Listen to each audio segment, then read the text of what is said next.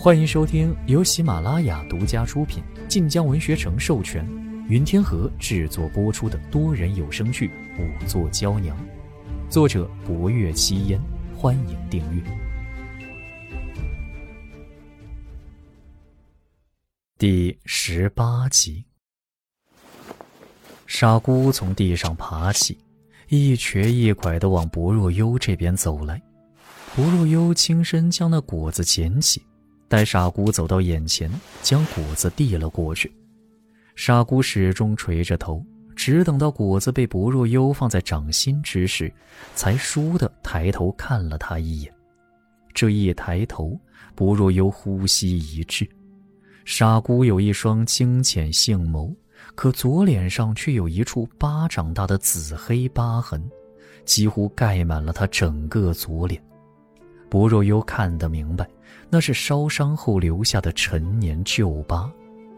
只对薄若幽点了点头，傻姑便拿着果子转身而走。这一背过身，薄若幽眉头又皱了起来。傻姑仍然一瘸一拐的，他来时，薄若幽以为他摔到了某处。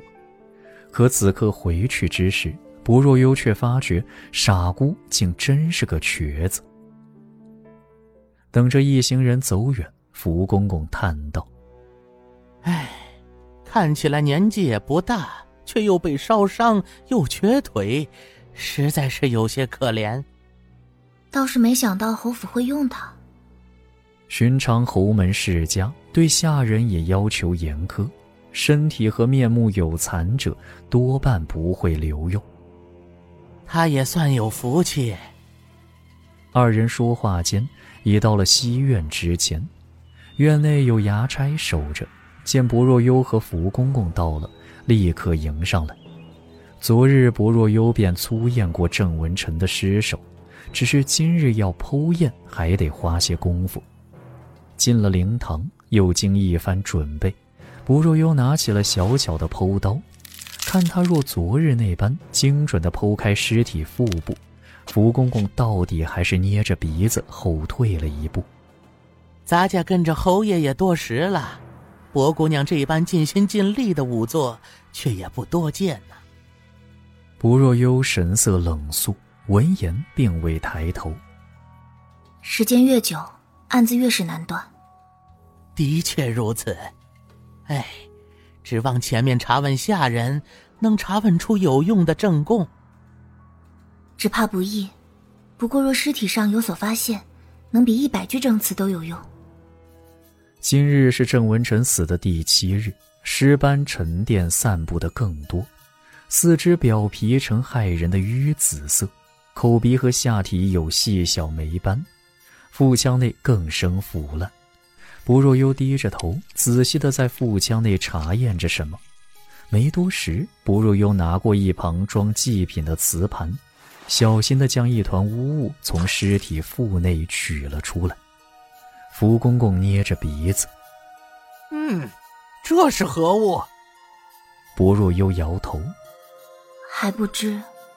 死者死亡七日，胃内已无饭食，可此物却还未被消解。”听说是尸体胃里取出来的，福公公几步走到门口，深深的呼了口气。薄若幽将尸体缝合整理好，这才端着那瓷盘朝一旁的耳房走来，先净了手，而后薄若幽将水倒在了瓷盘之中，污液被水吸解，很快那一团粘在一起的污物展了开。福公公赶忙走近些。是何物？薄若幽取过木箱中的竹镊，小心将那物夹起，眉头激皱。是纸。纸？什么纸？是洒金笺。洒金笺虽算贵重，可在侯门世家也算寻常。忽而薄若幽又道：“上面有字。”福公公还未来得及再问。身后便出现了一道低沉的声音：“什么字？”薄若幽一愣，抬眸看向门口，果不其然，是霍威楼来了。他直起身来，摇了摇头：“墨色已极浅了，暂时看不出。霍威楼走近了些，他背光而站，五官藏在阴影之中，只一双眸子寒亮如星。不若幽不闪不避的与他四目相对。不过，民女有法子。洒金笺本为寻常宣纸，只是在宣纸制作时，在纸面上以胶粉施以细金银粉或金银箔，而后令彩色蜡笺纸上生出金银的光彩，因此又叫撒金银五色蜡笺。不若幽用两只竹镊小心的在瓷盘中拨弄着，因此，撒金笺比较寻常宣纸要更为厚实，亦不易散墨。许多人喜好在上吟诗作画。显得更古意淡远些，在侯府应当是常见之物。不过此物被死者吞下，在胃内多时，墨迹已被消解了大半。幸而只治后事，倒是有挽救之法。说至此，他抬起头了。民女婿一样兰草。他弯着身子，衣袖挽起，一小截玉臂和后腕便露了出来。而他纤细的腰身越发盈盈一握，整个人分明在忙碌着，却又透着一股子莫名的温婉优雅来。霍威楼睨着他：“何种兰草？”“了兰、松兰皆可。”“兰草可着色，为寻常染布房常用。”霍威楼点了点头，走出门，吩咐了一句。不若幽便又垂眸拨弄那一小团洒金笺，洒金笺只有巴掌大小，是被揉成一团后吞咽下肚，又在胃内消融数日。